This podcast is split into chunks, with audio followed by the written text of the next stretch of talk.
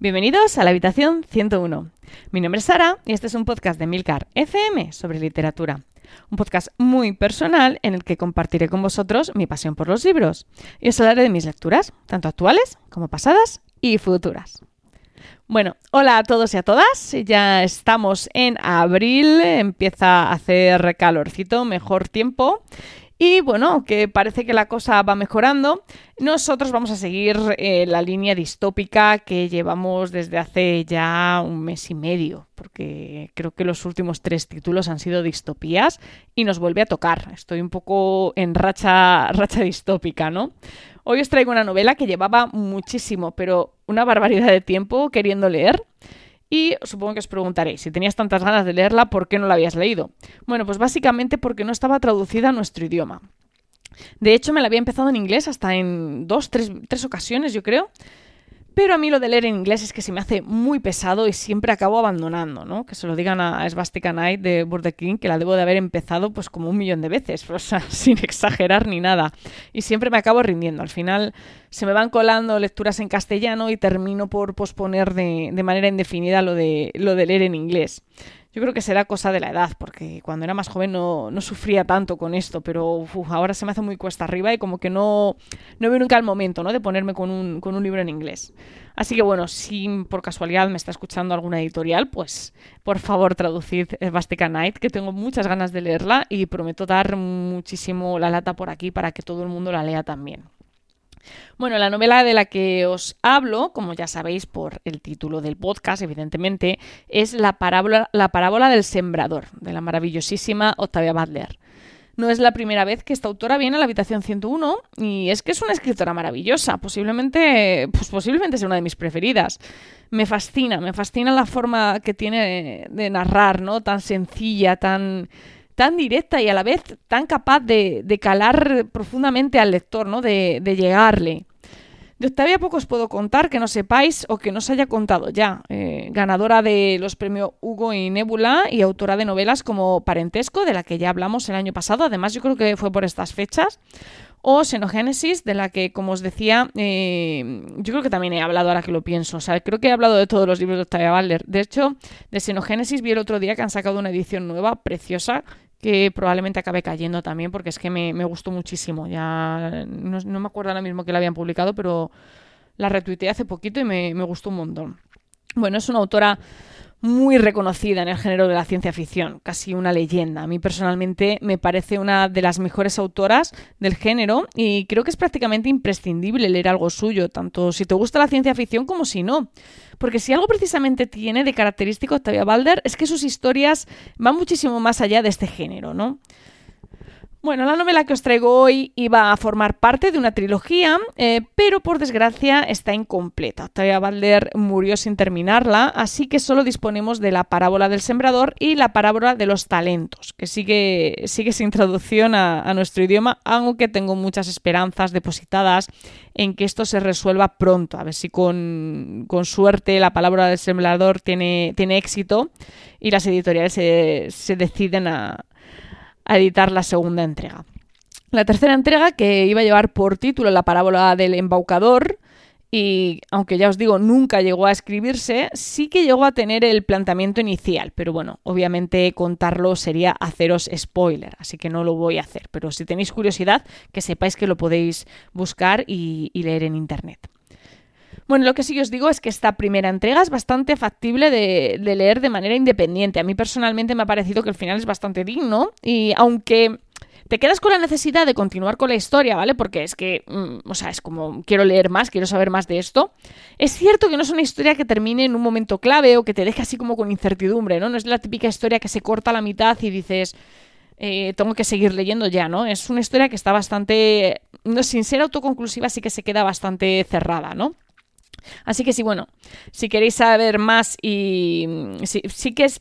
A ver, sí que es verdad que quieres saber más de la historia, pues porque los personajes son muy buenos, la historia es muy buena y no quieres soltarlo sin más, ¿vale? Pero no te quedas con la sensación de que te estás perdiendo algo. No sé si, si me explico, pero bueno, más o menos esa es la idea, ¿no? Que, que podéis leerlo sin miedo, que no os vais a quedar con la sensación de que os han cortado la historia a la mitad.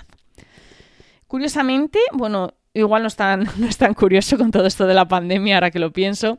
Eh, la parábola del sembrador se coló en la lista de los más vendidos del New York Times el año pasado. Nada mal para una novela que fue publicada en 1993 posiblemente pues eh, sea por esto ¿no? que hemos podido ver por fin editada esta novela en nuestro país.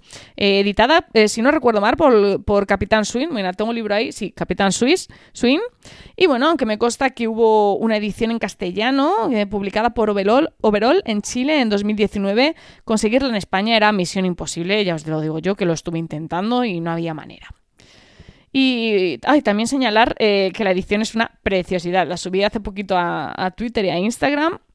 Y bueno, es preciosa, me gusta muchísimo la imagen de la portada. Eh, a mí me la regalaron por mi cumpleaños y, me volvió loca y no sé, me encanta la imagen, me encanta el formato, a mí la tapa blanda me resulta muy cómoda para leer.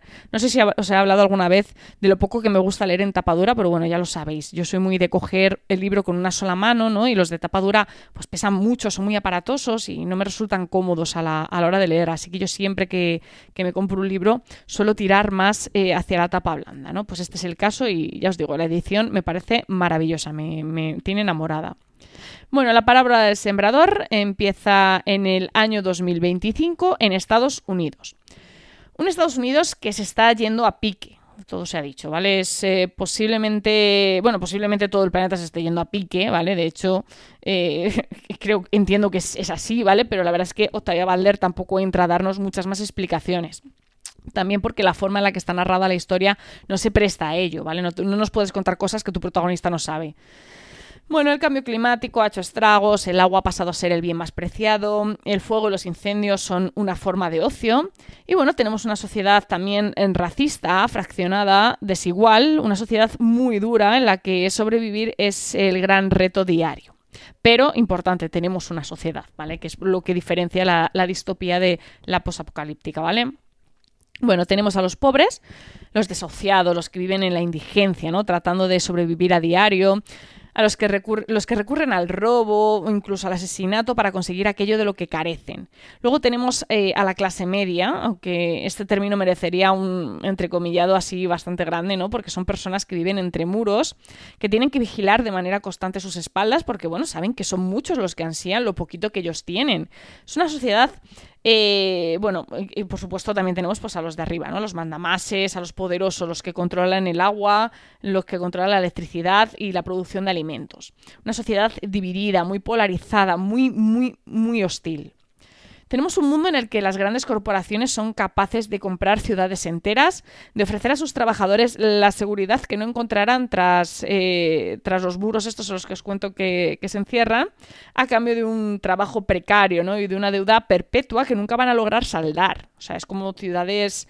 Mm, donde residen trabajadores, la empresa les protege, pero ellos a cambio pues trabajan prácticamente gratis, ¿no? Es la esclavitud del siglo XXI, como, como dice la, protagonista en una de las de los diálogos del libro.